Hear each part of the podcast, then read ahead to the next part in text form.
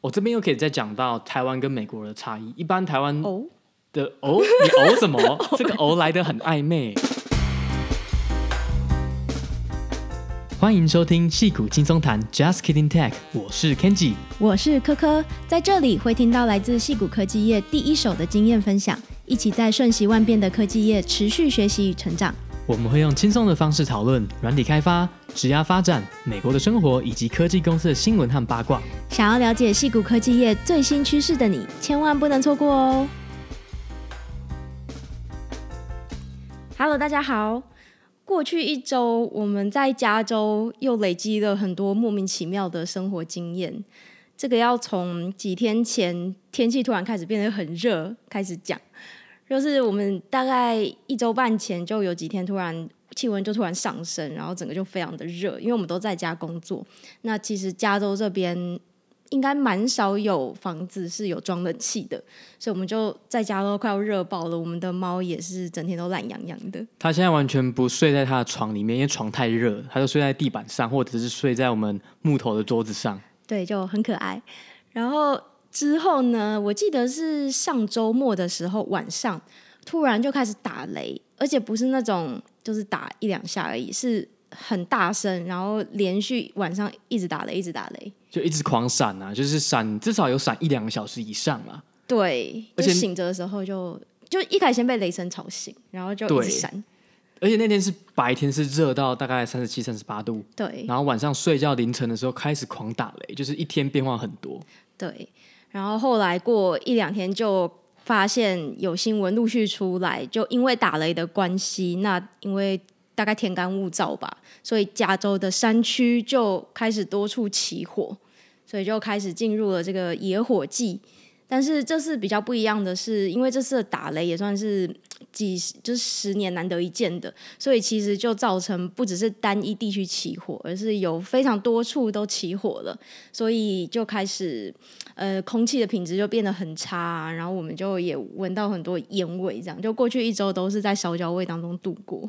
哎，你刚刚不是有看那个指数吗？它不是已经是超过紫爆吗？哦，对，就已经到那叫哎好像是 hazard，就是对你的身体有非常不良的影响。反正如果大家去看现在。空气的呃品质监测的一些数据，看加州地区的话，就会发现很多都是紫爆的，超越紫爆的。对，不过我们这边因为靠近湖一点啦，所以水汽比较多，看起来没有到那么严重。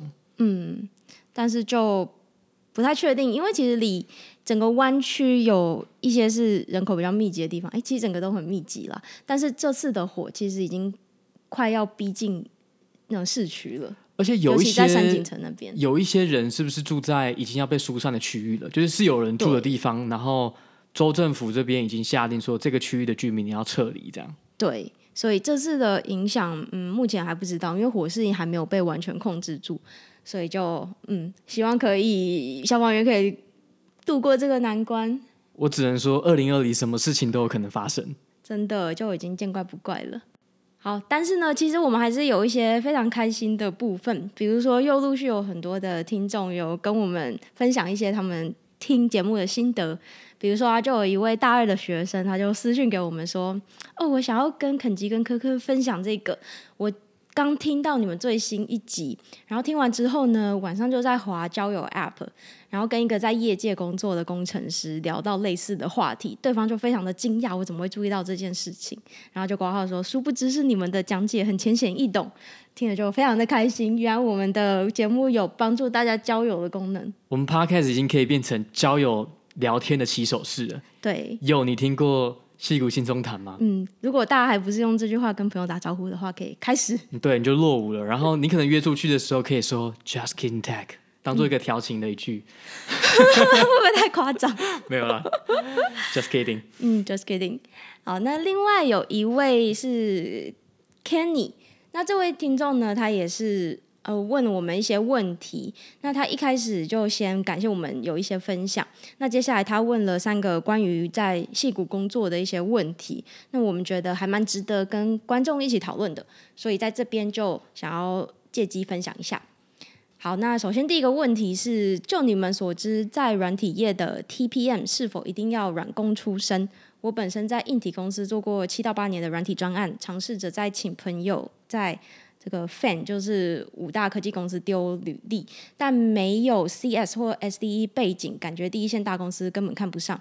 之前因缘际会在 PTT 上有请 Lucy 帮忙丢过 Intuit，呃，就是我们的友台资深女工程师，但 HR 看过履历后就没下文了，感觉这要跳出硬体背景，似乎在美国还是很难。Ken 姐有什么看法？我觉得 TPN 我目前看到的的确都是。有 software engineer 或者是 CS background 的，其实原因是是因为 TPN 它有一个 technical technical 嘛，它是一个 technical PM，所以它其实并不只是要找 project 的大方向，而且它还必须要知道这些 detail，然后跟不同的 stakeholder 去聊说我们要怎么实做这些东西。所以我觉得就是主要你要想的是说，如果是这些大公司，他们一定收到很多履历嘛，所以他们在筛履历的时候，当然一定会优先选择。有这些 software engineer 经验的人嘛，会比较容易被选中。但是其实凡事总有例外嘛，我们也不是 HR，我们也没有在这些公司去负责筛选 TPM，所以我我们不太清楚他确切是怎么筛人的。嗯，我觉得只能说，其实从呃软体工程师转成 PM 的人也不在少数啦，所以可能从几率上来看，最后会被选到的比较是偏向这样子的人。但其实就像 Kenji 刚刚讲的，不是说。这一定要是某种背景出身，你才有可能达成什么事情。其实最后还是自己想办法去累积相关的经验。对，可能要先跳到比如说更像软体公司的中小型公司当 T B N，再慢慢转到说这种比较大型的公司。嗯，是。好，那第二题，你们是否有觉得在台湾的文化影响会很难让自己在美国公司走向管理阶层？公司同事的主管基本上都是聪明又很会讲话的人，论说话就输一大截。目前没认识在美商能当到主管的台湾人，不知道你们有没有类似的看法？好，这一题我自己是觉得可能分两个面向讨论。第一个是在美国，主管就是 manager 跟 individual contributor，就是独立贡献者，其实是分开的两个职位，因为在比较多亚洲公司可能是。大的观念就是，你一开始先加入公司，那做一做，被升官的时候就是升成一个主管。但其实，在美国的科技业界，这两条路可以是分开的，就是你可以一直是做 development 的工作，或是你想要在某个时间点转成做主管，这其实是两条平行的路。那其实还是看个人的选择。那第二点是，呃，我觉得。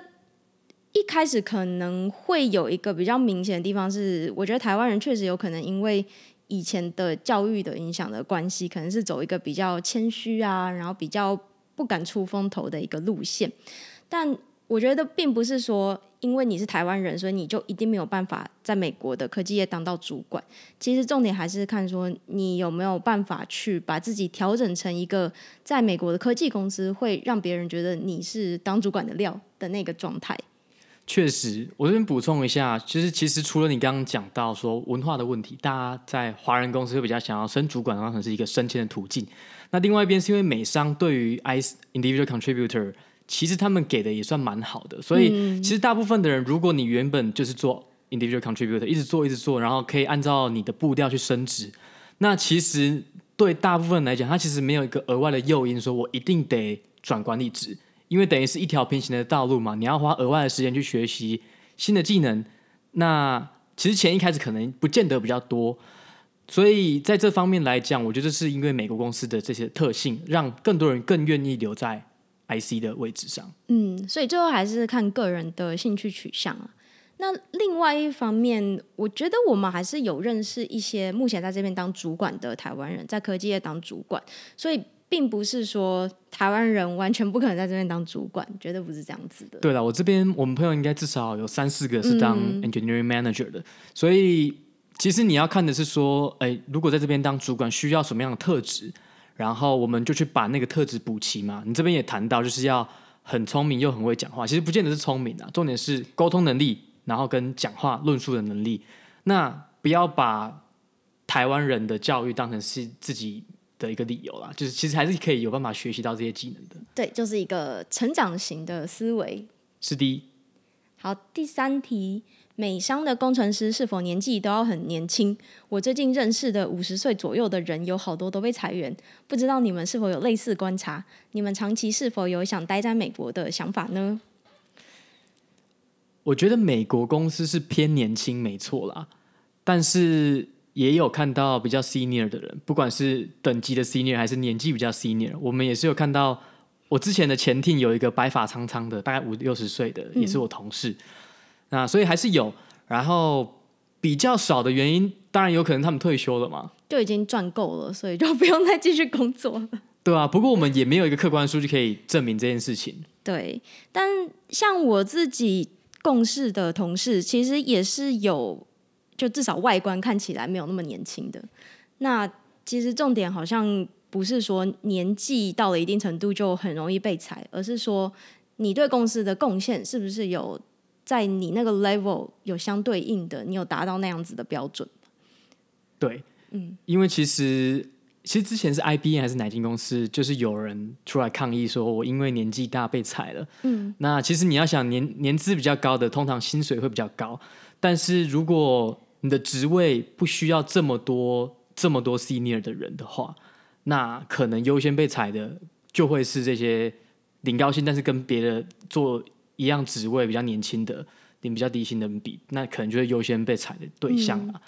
那我觉得反过来讲，因为你比较 senior，所以理论上其实你的 impact 会比其他人更多。常常不管你是 manager 或是一个 IC 的角色，在公司里面如果已经是比较 senior 的状态，那其实。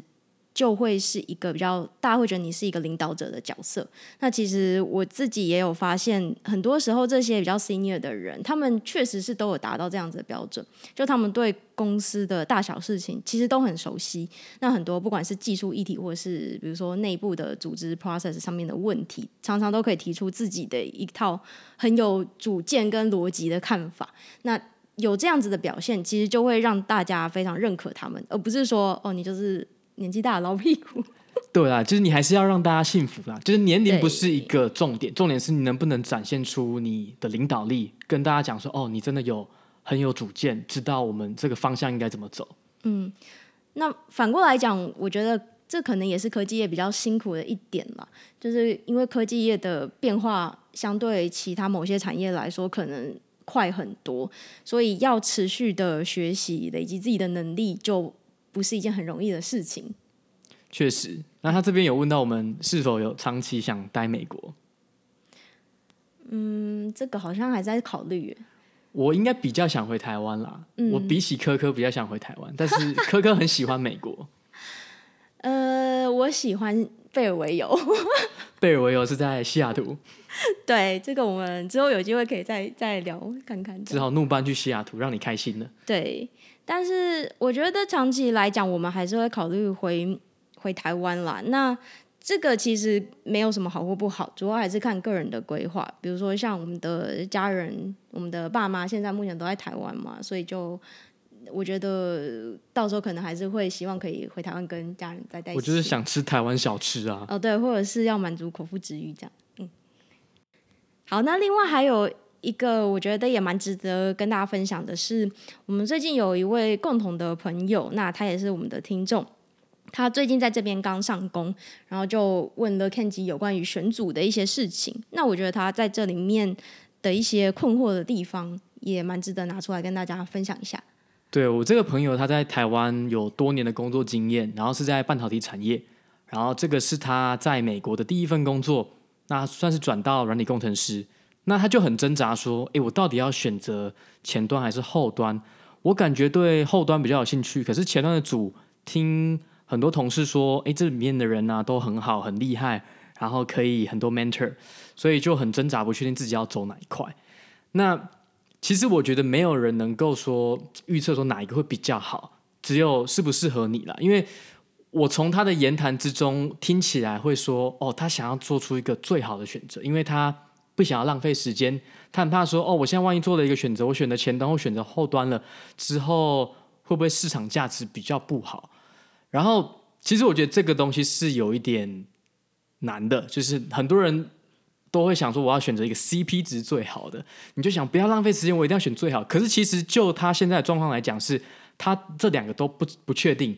那不确定的情况下，你的你的资讯就比较有限嘛，因为你没有做过嘛。所以我觉得，与其去想说你不想要浪费时间，你不如先试看看。因为人生我觉得是一连串，就是大大小小的选择，不是说你做了一个选择说哦，永远是好或永远是坏的。就是你比如说国中考高中是一个选择，高中考大学一个选择，大学出车又是一个选择。那当然，如果你一开始做出一些好选择，会让你后来比较省力。但是我觉得出社会以后就是一连串的选择，然后你持续学习，其实嗯是比较重要的啦。然后再还有一点要谈的是说，嗯、其实找工作就不外乎是有三个考量点嘛，一个是你有兴趣的，一个是你会做的，你做的很好的，跟有市场价值的。那当然最好最好的情况下就是你这三个都是都有，刚好是你喜欢，刚好是你会做，刚好是有市场价值，这当然是 perfect。但是这个就不一定嘛。那所以很多人一开始不确定的时候，就会说：“那我要选择现在好像市场价值最好的。”但是万一这个市场价最好的东西，并不是你确定你有兴趣或者是你会做的，那你其实会很辛苦。那万一突然市场有个转换，那就变了，那怎么办？那是不是就你就会做得很辛苦？那所以我我建议大家还是找有兴趣的，因为有兴趣的很有可能你最后会变成你会做的。或者是你会做，你最后会产生兴趣，这两个会是比较相关的。那如果你照这样选的话，我会觉得比较长期来讲会比较好。嗯，而且因为你自己有兴趣，然后让你会做，这样子更容易让你累积这个领域需要的相关技能，所以才可以创造一个独特的市场价值。对，那但是我觉得他很好的一点是他有认真在想这件事情，就是而不是预设说哦，我哪一个都没差。那我觉得现阶段就是你已经认真想，你就是照你现在可以做的去做到最好选择。那如果你你还是已经做出全力，发现这两个选不出来，那代表其实差不多了。嗯，对，就也不用太烦恼了。对，就不用太太烦恼，就是随便选一个也没关系，因为你已经这就是二选一了。嗯，好，那接下来就进入我们今天的主题。今天想要跟大家聊的是，当这些公司的网站发生一个大宕机的状况的时候呢，这个。我们常常都会骂说：“哎，到底在搞什么？为什么服务又不能用了嘛？”但是这些公司的网站或者是服务这些 App 背后到底发生了什么事情？发生宕机的时候，工程师到底在在忙什么？不是瞎忙，但是这到底在忙些什么呢？我们今天就来讨论一下。所以，其实听完这里之后呢，希望大家以后遇到 crash 的时候，还是要怎么样？继续骂。就说怎么当了，对不对？是这样吗？我觉得工程师很可怜呢，就是在我自己知道背后发生什么事情之后，对，但是还是可以抱怨一下，没有关系的。嗯、呃，好，好了，我们可以先看一些就是比较常见的问题类型啊，比方说第一个类型可能是流量突然暴增，然后伺服器的数量不够，导致网站挂了。嗯，这个可能发生在比如说呃有一些快闪的电商的促销嘛，或者什么什么一一一一。什么单身节，然后大家就疯狂的去那个网站消费，或者是像有另外一个例子是三月的时候，股市不是崩盘吗？对，那所有那个人都想要急着去卖出股票，这时候 Robinhood 因为他们明显可能没有准备好这件事情，嗯、导致他们的伺服器就是反应不够就挂了，这是第一类。然后第二个类型就是新版本的软体有 bug，那这个情况我觉得是最常见的问题之一啦，就是因为我们现在。基本上每天都会发布新的版本，不管是任何软体，那 App 的周期会比较久，但如果是网站的话，网站的 Service 基本上是每天都是自动部署的，自动测试、自动部署的。所以呢，这种情况下就有可能是新版本有问题，那我们就要赶快呢去找到哪边出问题，然后把它 roll back，就是回到之前正常的版本，然后事后再探讨原因。这第二个类型。那第三个呢，可能不是你。公司本身的软体有问题，或是硬体有问题，而是说你依赖了第三方的服务，那这个第三方的服务的版本有问题，导致你的服务宕机。这边有个例子，就是五月的时候，Facebook iOS 的 SDK 出问题。那我们知道呢，任何一个 App，比方说你要使用 FB 的账号登录，你就需要用 FB 的 SDK。那他们当然这边一定也是，虽然这是手机的 SDK，但是他们一定是在伺服器端。出了什么问题，导致这些 Facebook 的 iOS SDK 让很多 App 闪退？SDK 是什么？要不要解释一下？SDK 就是给开发者用的一个 library，让它可以整合 FB 所提供的功能。比方说登录嘛，那如果你是一个 App 开发者，你就需要整合 Facebook 的 SDK 来来实现 FB 登录的功能。就是可以让你自己在开发的一个软体跟这个你想要使用的那个网站上面的一些嗯一些服务互动。是的，然后所以比方说五月的那一天呢，包含 Spotify 啊、TikTok、Pinterest、DoorDash 很多 App 都都宕机了，所以这个其实就不是你能掌握的嘛。你可能你就是早就已经整合好 Facebook 的东西了，但是它今天挂就全部挂了。嗯，所以千错万错都是 Facebook 的错。对，所以还是可以怪他们。好，然后另外一个例子是，比方说。像 Cloudflare 在七月的时候，他们他们是一个做 DNS service，他们出错了嘛，所以也就是说，当你的网址呢，你按下 Enter Google.com 的时候，你一定要找到 Google 的 IP 位置，这个转换出错了，那基本上使用者根本还连不到你的网站就出问题了。那所以这个也只能等 Cloudflare 修嘛。那想要听那个中间的转换过程发生什么事情，可以去听我们第十八集讲过的。嗯。好了，那这些是常见的问题类型，但是其实，在问题发生的当下，我们是还不知道到底是哪一类的嘛，所以我们要先来讲一下说，现代软体工程师是怎么样辨识出有问题的。那我们都会监控很多各式各样的数据啊，比方说 CPU 的使用率啊，或者是说现在的网络反应快不快，就是使用者到我们网站那个速度怎么样，或是说网站的一个请求它的错误率等等。就比方说，如果今天一千个 user 来，呃，可能以前都是只有一两个会遇到一个 error，那今天突然变成是哎一半的人发生错误，那这真的是代代志大条啊。嗯，我们就要赶快看一看，要赶快出动了。对，所以一旦这些数据有异常呢，我们就会通知现在正在 on call 的工程师。那大部分的情况呢，如果这些 on call 被通知的时候去看一下这个系统的问题，哦，发现其实可能大部分情况都是对使用者没有影响的。那可能修一修就好了，也不会需要跟用户沟通，或者是说这些错误只是暂时性的，它就是哦，突然可能整个网络有一些小问题，有一些小 glitch，那导致我的数据有异常，但是马上又自己恢复，这就没差。但是偶尔就是会有那些很极端的例子，就是严重的事情发生了，可能影响到你的网站，你可能伺服器挂了，然后使用者都没办法连到你们网站，这时候就要开一个 Ceph。这个 Ceph 就是表示说，现在有一个事件产生了，这是一个重大事件。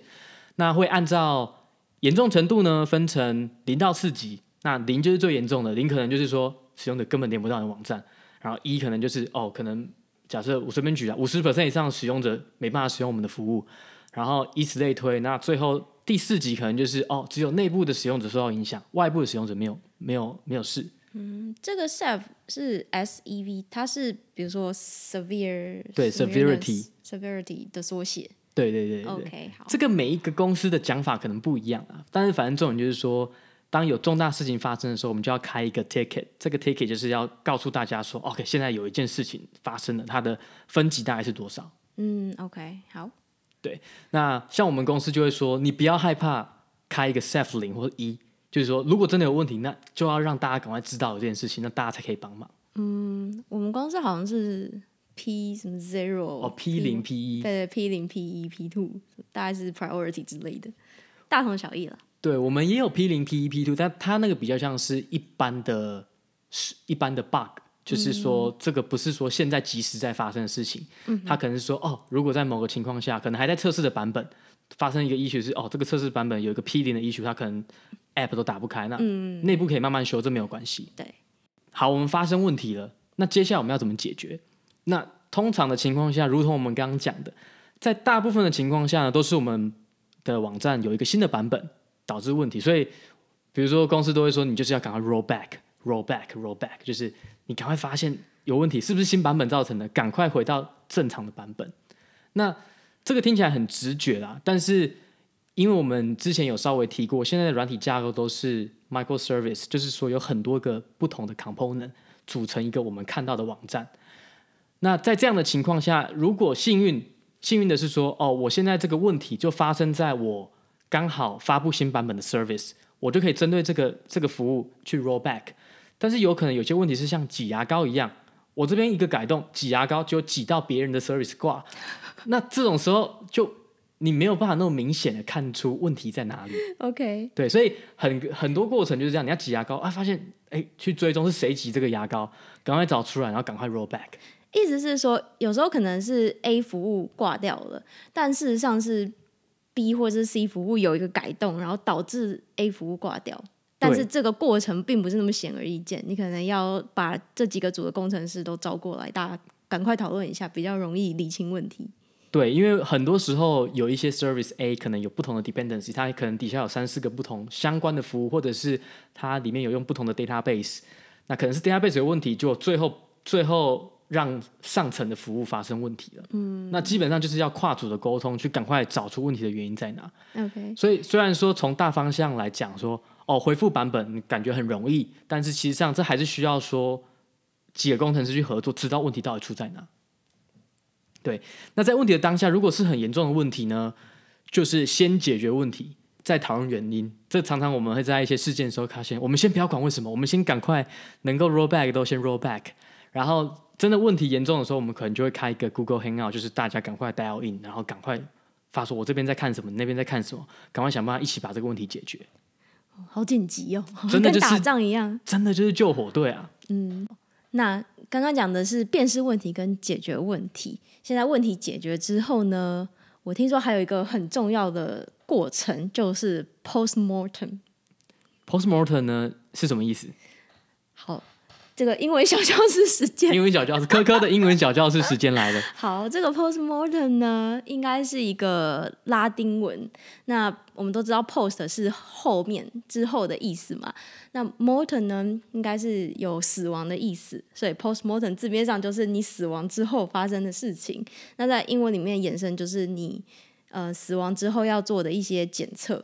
所以简单来说就是验尸报告了，好惊悚哦，超级惊悚的。我从来不知道当个工程师也要负责验尸报告。对，那反正这个词用在这个软体工程业界呢，就是一个事后的检讨报告。对，那在这个 postmortem 里面呢，大家就会讨论几个重点啊，所以这些都是已经事件结束之后的事情了，所以大家可以，比方说事件发生后的几天后，或者是一个礼拜后，我们就开这个检讨报告。那大家会讨论什么？大家会讨论说这个问题一开始是怎么产生的？比方说几点几分发生什么事情？几点几分谁回报了问题？会把一些时间轴详细的列出来。再来会就会讲说哦，我们这个问题有多少的 business impact？比方说，如果以 Square 为例的话，可能就是你多少的 payment 有问题了，多少没有办法处理这些 payment。那如果是假设 Slack 好了，Slack 可能就是说。哦，有多少用户的讯息他没有办法传出去？另外一个重点就是我们要做所谓的 root cause analysis，就是探讨说为什么这件事情会发生。所以这边很常用的技巧就是就是 five why 嘛，就是说我们先看到说哦，为什么发生这件事情呢？哦，那为什么再再继续往下沉，去去找到真正的根本的原因？然后再来我们会讲说我们实际上到底怎么解决这个问题了。然后，比方说是哪一个人呢，把某一个版本回复了呢，或者是怎么样，那就会把这个东西记录下来，然后会想说当机的时间有多久，等于就是一个就是验尸报告啊，就是真的是案件发生的细节而写出来。嗯哼。那其中一个最重要最重要的点就是说，我们要怎么防范类似的事情再度发生，然后。比方说，我们发现这个问题，它除了这个不止这个问题本身以外，还有其他流程上的问题，或者是说这个问题有其他潜在的系统问题，我们要怎么解决，避免类似的事情再度发生？那这个会变成一个要找出凶手是谁的一个那种检讨批斗大会吗？其实不会，我觉得一般，我这边又可以再讲到台湾跟美国的差异。一般台湾的哦，你哦 什么？这个哦来的很暧昧。这个“哦”是什么意思？你可以解释一下吗？这个有无限的想象空间。哦哦，好，反正在台湾的公司，大部分都会抱持着多一事不如少一事的心态嘛。原因就是你可能怕你讲这个事情会不会你就被骂了，嗯，就是会找一个代罪羔羊。好，但我我觉得这不代表所有台湾公司，但是我知道有些是这样子的。但是就我的经验啦，为什么我知道呢？因为我就是有曾经干过一件类似的事情，就是我搞了一个 Ceph-Link。那让公司的支付系统有部分宕机，那这其实蛮严重的。但是整个 postmortem 的主要目的就是在找说我们要怎么改善流程，而不是找人去怪罪。嗯，这个背后原因是说，如果今天是这个人发生问题，那会那为什么他有这样的权限可以做这样的事情？然后我们系统居然可以因为一个人就让公司的网站挂了？那今天就算不是这个人，有可能另外一个人也干了类似的事情，他们也没有人会故意啦。就是假设大家都不会故意让公司网站挂掉，怎么会这么轻松就让网站宕宕机呢？那一定是流程有问题，所以这边不会不会 focus 在说谁害这件事情不要扛，而所以 focus 在我们要怎么改善这个流程。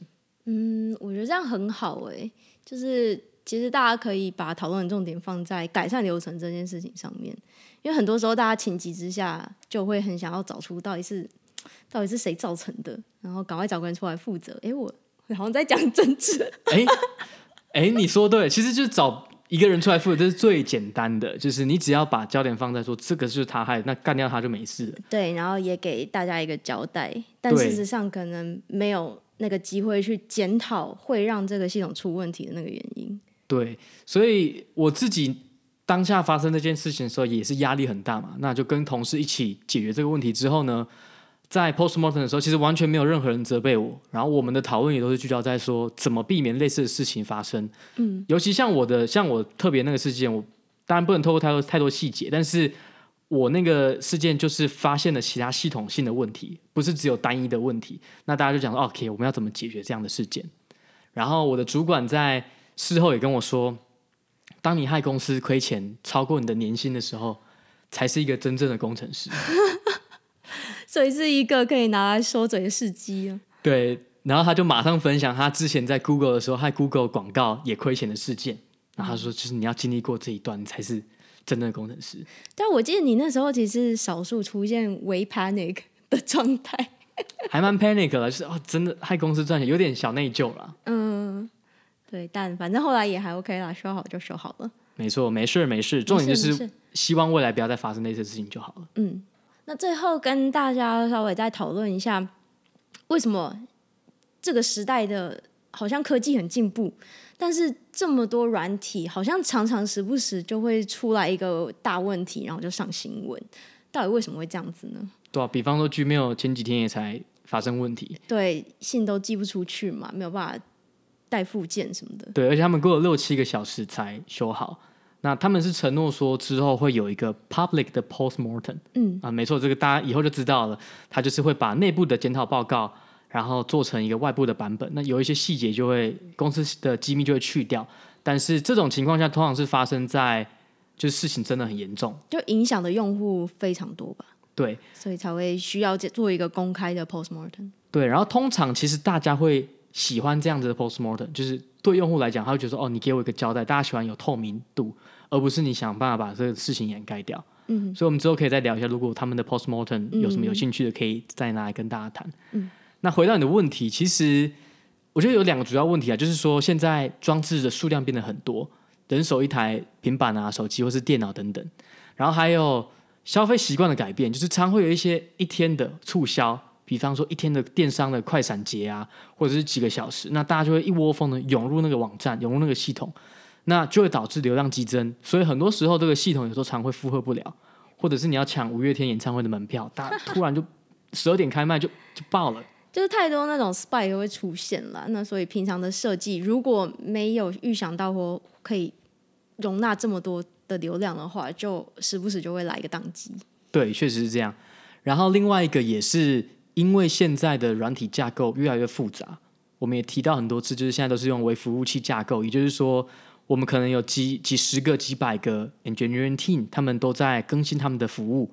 那每天都会一直更新，一直需要有新的功能。每天这么多地方同时在更新的时候，就很容易有 bug。那这个其实也是消费习惯相关的，就是你想想看，你现在用的 Spotify。或是现在用的 Facebook，你五年前看可能完全长不一样。那原因是他们可能需要有新的功能，让用户更粘着在上面嘛。所以就是养成了我们软体架构也必须得一直更新，一直很快更新，才会导致现在很容易有问题。这样是不是会有一个临界点，就是变得过度的复杂，导致某一个 bug 会没有办法被被追踪？所以就会我们解决一个问题之后，会产生新的问题。然后过几年又会有一个新的 tool 说，我还解决你前面产生的问题，然后又会再产生新的问题。嗯，这个就是永远解决不完的。这个就是为什么科技业要存在，工程师要存在。对，如果今天大家都不更新，我们的确也没工作。但或许不是坏事。或许如果大家稳稳的用某一个软体，一直用很好，其实对人类来讲搞搞不好不错。但是我们就但不可避免，现在的现状就是这样子，资本主义的现现状就是要不断的开发出新的功能，然后吸引更多的用户，对，扩大这整个架构，没错，让工程师有饭可以吃，让使用者有。东西可以用，然后让公司可以赚更多钱。没错，好，所以我们又做了一集证明了工程师的价值的 podcast。不错不错。好，那我们今天就跟大家谈到这边，我们下次见，拜拜。拜拜。